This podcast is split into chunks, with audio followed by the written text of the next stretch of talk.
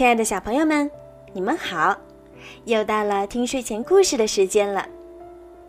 今天呢是西方的传统节日，也是圣诞节前夜，我们都叫它平安夜。小鱼姐姐要祝你们平平安安，快快乐乐。今天的故事呀，要送给山西太原的申佳宁小朋友。我知道，这是你和妈妈的小约定。妈妈答应你要送一个故事给你当圣诞礼物。今天呀，小鱼姐姐就要给你们讲一个非常好听的公主的故事——银色森林。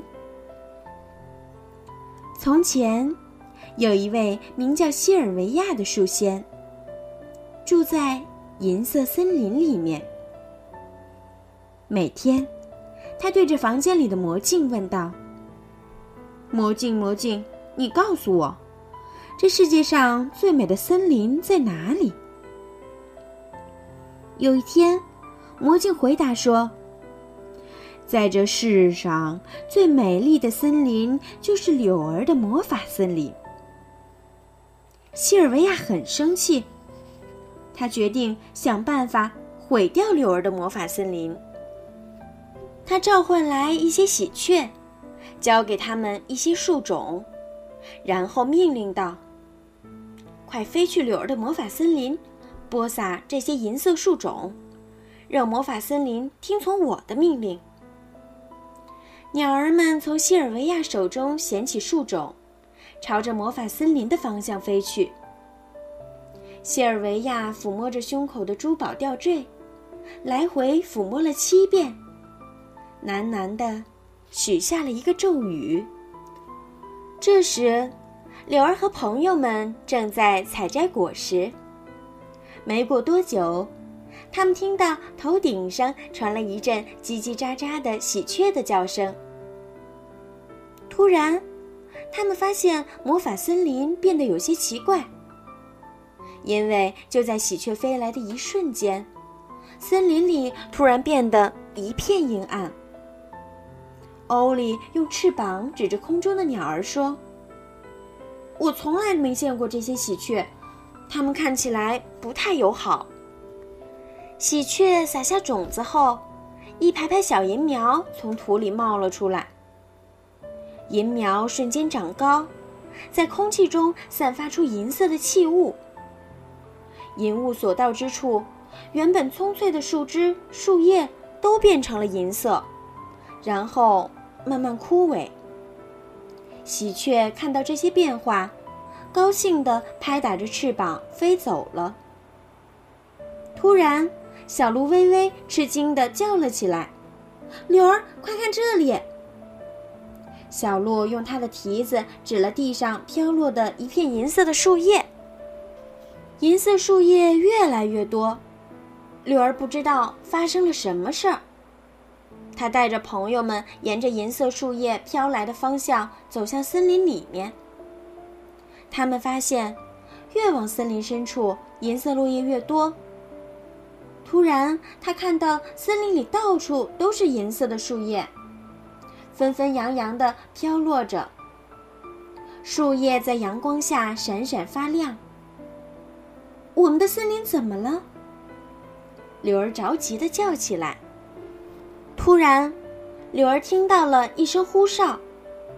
他抬头一看，发现不远处站着一只银狐。它瞪着蓝色的眼睛，冷冷地看着大家。突然，银狐用它那毛茸茸的尾巴快速地扫过地面。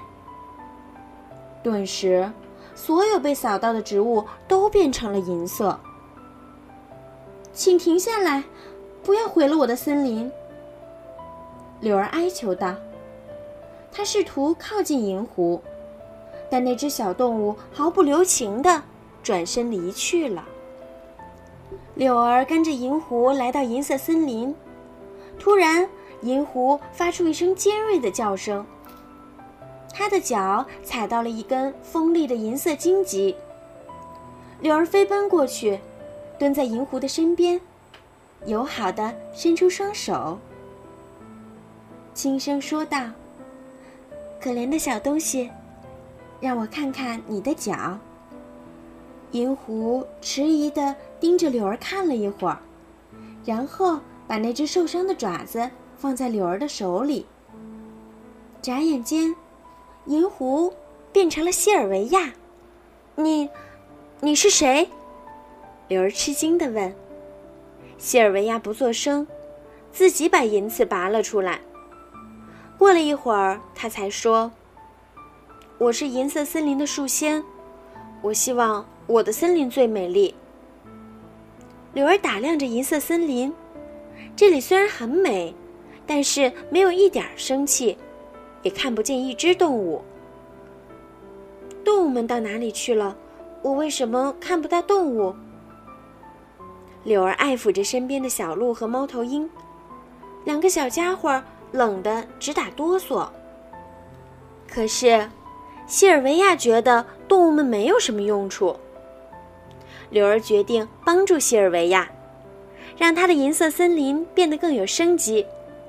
他说：“动物是我们的好朋友，他们不仅能帮忙照看森林，还让我们的森林更加充满生机和活力。”听了这话，西尔维亚感觉很惭愧。他说：“我很抱歉，毁掉了你的森林。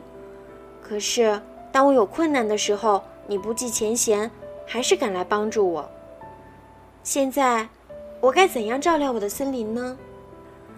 柳儿微微一笑，送给西尔维亚一些树籽，并和他一起种了下去。绿色的嫩芽破土而出，很快，绿色遮盖了银色，银色的树枝变成了生机勃勃的绿色。冰冷的原野焕发出暖暖的春意。在山上栖息的动物聚拢过来，围绕在西尔维亚的身边。西尔维亚爱抚着它们，第一次觉得与朋友们聚在一起是那么的快乐。为了感谢柳儿的帮助，西尔维亚把魔法森林恢复了原样。柳儿高兴地跳起来，他邀请谢尔维亚经常来魔法森林做客。